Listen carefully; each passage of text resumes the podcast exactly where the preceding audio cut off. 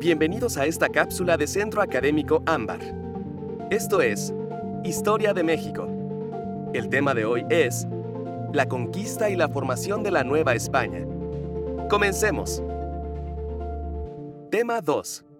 La conquista y la formación de la Nueva España. El descubrimiento de América. En 711, los árabes, que no eran cristianos sino musulmanes, invadieron casi toda la península ibérica donde ahora están España y Portugal. Solamente en el norte se mantuvieron libres algunos reinos cristianos que empezaron a pelear contra los que llamaron moros. A esa larga lucha que duró casi ocho siglos se le llama la Reconquista.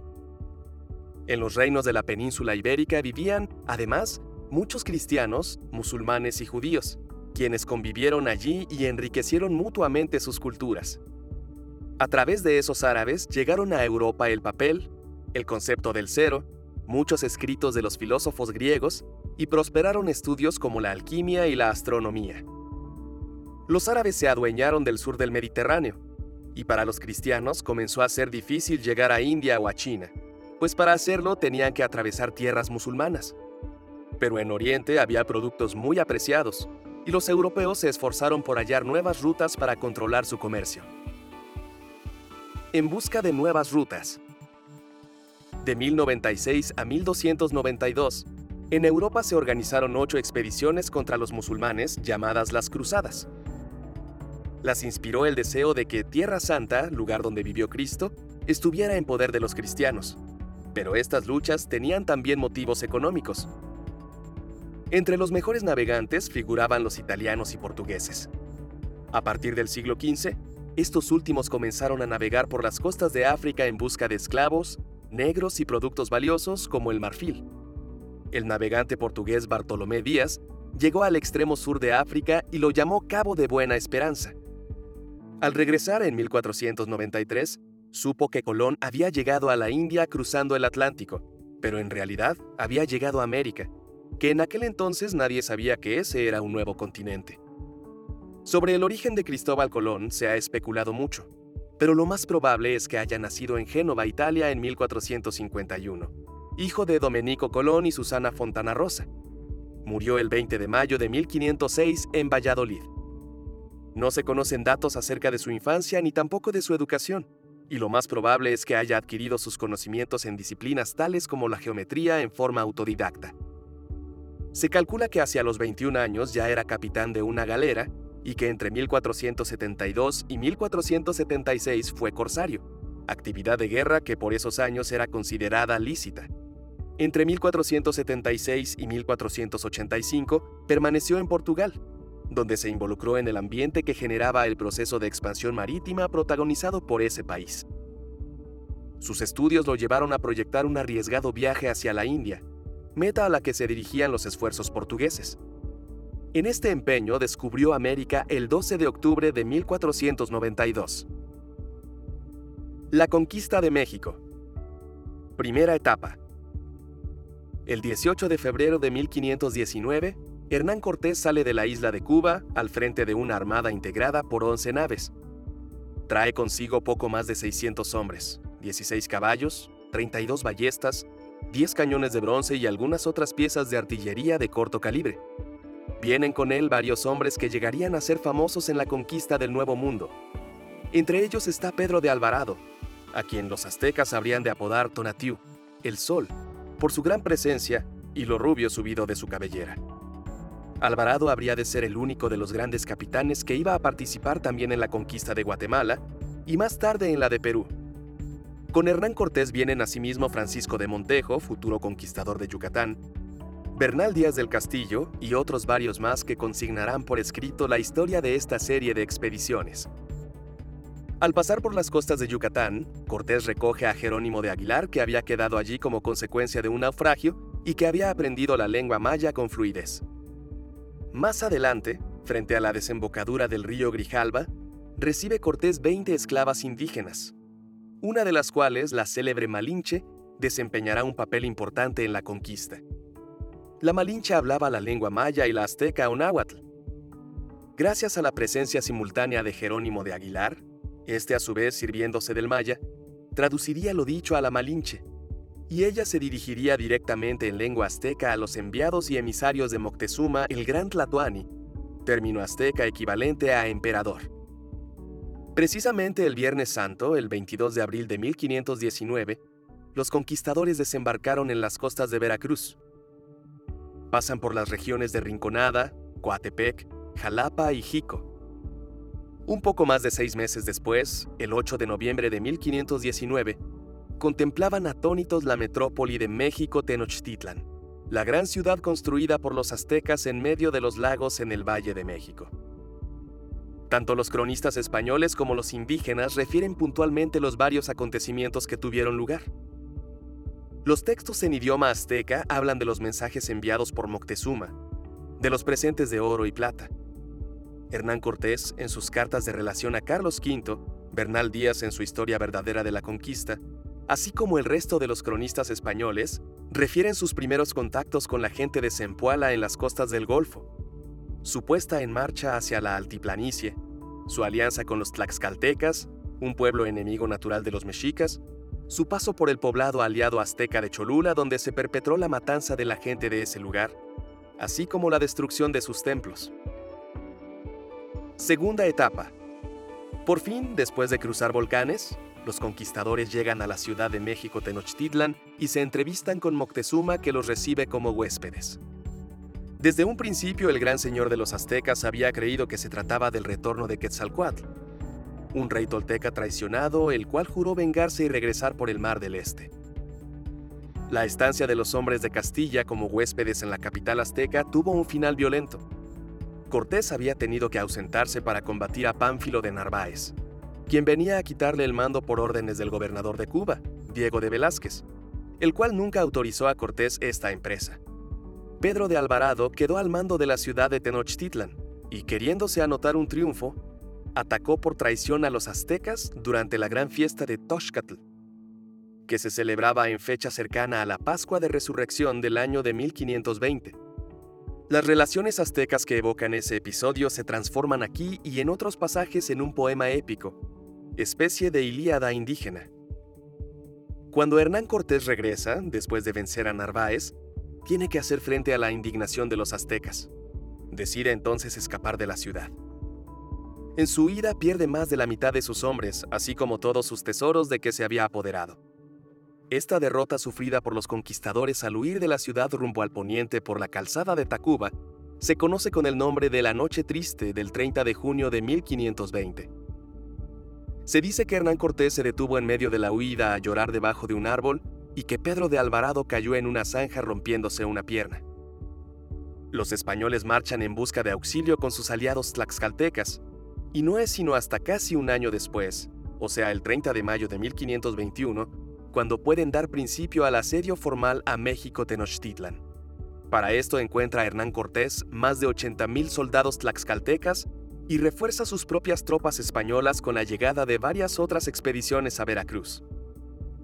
Las crónicas indígenas hablan de la forma en que los españoles comienzan a atacar a la ciudad a partir del 30 de mayo de 1521. Refieren las diversas incursiones de esos hombres que en un principio habían sido tenidos por dioses, pero que al final de todo se les terminó llamando popolcas, palabra que designaron los aztecas a los pueblos que tuvieron por bárbaros. En las crónicas se recuerda también la elección de Cuauhtémoc, escogido como gobernante supremo, ya que muerto Moctezuma, víctima de una pedrada dirigida a los conquistadores, su sucesor, el príncipe Cuitláhuac, había también fallecido víctima de la epidemia de viruela que, traída por los españoles, causó miles de bajas entre los indígenas. Durante el reinado de Cuauhtémoc, que sería el último emperador azteca, los hechos de armas se suceden uno tras otros, y no puede negarse que hay actos de heroísmo por ambas partes. Una vez más, los escritos indígenas adquieren la elocuencia de un maravilloso poema épico. Por fin, casi después de 80 días de sitio, en un 13 de agosto de 1521, cae la ciudad de México Tenochtitlan, y es hecho prisionero el joven Cuauhtémoc, que más tarde sería torturado y muerto en la actual región de Chiapas en otra expedición de Cortés. Se dice que el agua del lago de Texcoco estaba totalmente pintada de rojo. La ciudad quedó devastada. Diferencias culturales. La religión. No es posible mencionar la cultura novohispana sin referirnos a la religiosidad que permeó el espacio y el tiempo del hombre del siglo XVII. Heredero de dos mundos antagónicos entre sí, pero semejantes en cuanto a que en ellos se vivía inmerso en un ambiente mágico religioso. Los integrantes de la sociedad novohispana del siglo XVII relacionaban con su religión todas sus actividades, tanto en los ámbitos rurales como urbanos. Del nacimiento a la muerte, del amanecer al anochecer, luchaban por su salvación eterna. Se empeñaban en inventar un mundo diferente, una utopía en la que la realidad conviviera y se confundiera con lo sobrenatural, lo mágico y esotérico, siempre cubierto con una atmósfera religiosa. Las acciones cotidianas del labrador, del artesano, del comerciante, del minero, del clérigo, del religioso, eran un medio para obtener la salvación del alma. En el campo se imploraba a Dios para obtener una buena cosecha. La Virgen y San Juan eran invocados para que hubiera abundancia de agua. El puente, el troje, el tinacal, el socavón de una mina eran dedicados a los santos. Al santo patrono del pueblo, de la hacienda, del ingenio o del mineral, le celebraban año con año su fiesta. Son múltiples los festejos religiosos que se llevaban a cabo en el ciclo anual. En ellos participaba el pueblo entero. Conciliaban sus intereses las autoridades civiles y religiosas. Los mayordomos que durante el año habían trabajado para pagar la fiesta decoraban la iglesia, contrataban la música, pagaban los oficios divinos y culminaban los acontecimientos invitando a todos los vecinos a compartir los alimentos. En las haciendas cada mañana al salir el sol el patrón o el administrador despedían a los peones al canto del alabado, con el que dedicaban su trabajo al Creador. Por la tarde los peones retornaban a la hacienda agradeciéndole a Dios el haberles ayudado un día más en su jornal. En los centros urbanos se multiplicaron los santos patronos. Los había en cada barrio, en cada gremio, cada institución tenía su santo tutelar. La Ciudad de México estaba protegida por muchos de ellos, San José la liberaba del chahuistle, plaga que afectaba las siembras. La Virgen de los Remedios era trasladada de su santuario de las afueras de la ciudad hacia esta y se le alojaba en catedral cuando se retrasaban las lluvias. Pero si éstas se excedían y causaban grandes inundaciones, entonces se traía a Nuestra Señora de Guadalupe. Las fiestas religiosas se multiplicaban. Lo mismo se celebraba el Te Deum para recibir al nuevo virrey que honras fúnebres por la muerte del monarca. Las procesiones de sangre para implorar piedad por las epidemias contrastaban con las fastuosas procesiones de Corpus Christi o las mascaradas que organizaba la universidad, con motivo de los juramentos de la limpia concepción de María a partir del año de 1653. Importantes ceremonias se efectuaban también para inaugurar un convento o iglesia.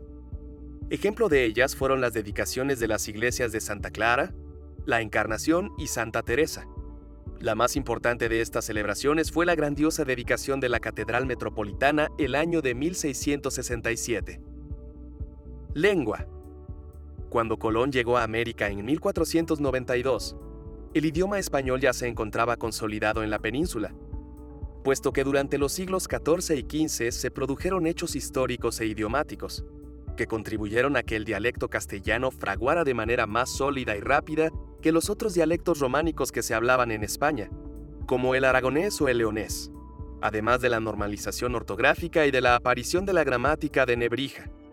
Pero en este nuevo mundo se inició otro proceso, el del afianzamiento de esta lengua llamado hispanización. La América prehispánica se presentaba como un conglomerado de pueblos y lenguas diferentes que se articuló políticamente como parte del imperio español y bajo el alero de una lengua común. La diversidad idiomática americana era tal que algunos autores estiman que este continente es el más fragmentado lingüísticamente, con alrededor de 123 familias de lenguas, muchas de las cuales poseen a su vez decenas o incluso cientos de lenguas y dialectos. Sin embargo, algunas de las lenguas indígenas importantes por su número de hablantes o por su aporte al español son el náhuatl, el taíno, el maya, el quechua, el aymara, el guaraní, y el mapuche, por citar algunas. El español llegó al continente americano a través de los sucesivos viajes de Colón, y luego con las oleadas de colonizadores que buscaban en América nuevas oportunidades. En su intento por comunicarse con los indígenas, recurrieron al uso de gestos y luego a intérpretes europeos o indígenas cautivos para tal efecto, que permitiesen la intercomprensión de culturas tan diferentes entre sí. Además, en varios casos los conquistadores y misioneros fomentaron el uso de las llamadas lenguas generales, es decir, lenguas que, por su alto número de hablantes y por su aceptación como forma común de comunicación, eran utilizadas por diferentes pueblos. Por ejemplo, para el comercio, como sucedió con el náhuatl en México o el quechua en Perú. La influencia de la Iglesia fue muy importante en este proceso, puesto que realizó especialmente a través de los franciscanos y jesuitas una intensa labor de evangelización y educación de niños y jóvenes de distintos pueblos mediante la construcción de escuelas y de iglesias en todo el continente. Sin embargo, aquellos primeros esfuerzos resultaron insuficientes y la hispanización de América comenzó a desarrollarse solo a través de la convivencia entre españoles e indios, la catequesis y sobre todo el mestizaje. Pero no solo la población indígena era heterogénea, sino que también lo era la hispana que llegó a colonizar el territorio americano, pues provenía de las distintas regiones de España, aunque especialmente de Andalucía. Esta mayor proporción de andaluces, que se asentó sobre todo en la zona caribeña y antillana en los primeros años de la conquista, habría otorgado características especiales al español americano, el llamado andalucismo de América, que se manifiesta especialmente en el aspecto fonético. Este periodo que los autores sitúan entre 1492 y 1519 ha sido llamado justamente periodo antillano y es en él donde se habrían enraizado las características que luego serían atribuidas a todo español americano. En el plano fónico, por ejemplo, pérdida de la D entre vocales, aburrío por aburrido, y final de palabra, usted por usted, y virtud por virtud, confusión entre I y R, maldito por maldito, o aspiración de la sílaba, pasto por pastos, o la pronunciación de X, Y, G, J, antiguas como H especialmente en las Antillas, América Central, Colombia, Venezuela, Panamá o Nuevo México hasta Ecuador y la costa norte de Perú. Por otra parte, los grupos de inmigrantes de toda España se reunían en Sevilla para su travesía, y de camino hacia el nuevo continente aún quedaba el paso por las Islas Canarias, lo que hace suponer que las personas comenzaron a utilizar ciertos rasgos lingüísticos que, hasta hoy, son compartidos por estas regiones, lo cual se ha dado en llamar español atlántico, cuya capital lingüística sería Sevilla, opuesto al español castizo o castellano, con capital lingüística en Madrid, y que englobaría el andaluz occidental, el canario y el español americano, aunque otros investigadores sostienen que solo abarcaría en América las zonas costeras. Nuevas tecnologías. La baja producción del maíz originada por el descenso de la población indígena fue compensada con la introducción de las bestias de tiro y de las técnicas e instrumentos de cultivo. Los indios la emplearon bastante, principalmente en la agricultura, e hicieron pueblos algo prósperos. Los bueyes, las mulas para la labranza, Además utilizaron en muchas partes el arado y otros instrumentos agrícolas traídos por los españoles y aprovecharon cuando tenían ganados el abono animal. Hubo pues una transformación profunda en los procedimientos y técnicas agrícolas. Sincretismo religioso. Enraizada en los indígenas una religión sin incompatibilidad y acostumbrados por ello a recibir dioses extraños en su panteón, tuvo que hacérseles muy cuesta arriba proscribir a los antiguos y aceptar la exclusividad de uno nuevo. Nada incomodó tanto al clero secular como al clero regular como el sincretismo religioso a que dio lugar esa invencible inclinación de los naturales. Pero poco se pudo hacer para evitarlo. Pese a la estrecha vigilancia y a los severos castigos, muchos indios siguieron aferrados a un doble culto, la mayoría de ellos con indudable sinceridad que reconocieron los mismos ministros de la Iglesia Católica. El mestizaje religioso fue, sin duda, el primero y más dilatado mestizaje cultural que conoció la colonia. Quizá manifestación del sincretismo religioso, aún sin propósito de fundir dos cultos en uno, fueron la visión que el indio Juan Diego afirmó haber tenido el 12 de diciembre de 1531 o 1555, según Chimalpain, en el cerro del Tepeyac, en el mismo lugar donde antes de la conquista era adorada la diosa Tonantzin, madre de los dioses, y aún solía hacer apariciones, dijo que se le apareció la Virgen María, Madre de Cristo. Su imagen fue colocada junto a la efigie de la Virgen de Guadalupe, traída por los españoles. Lo cierto es que aquella Virgen, que reemplaza a la de Extremadura y sustituye a la antigua diosa, se convierte inmediatamente en el Virgen de los indígenas. Y antes de que corra mucho tiempo en la Virgen de los nacidos en México de los mexicanos que empiezan a oponerse a los oriundos de la península. El guadalupanismo como tendencia religiosa nacionalista ha nacido. Él continuará unificando a quienes van volviendo las espaldas a la metrópoli y terminará por poner en manos de los insurgentes una venerada bandera común, el estandarte de la Virgen del Tepeyac. Hasta aquí llega la cápsula de hoy. Muchas gracias por habernos escuchado. Recuerda que puedes reproducir este material todas las veces que lo necesites. Nos escuchamos en la siguiente cápsula.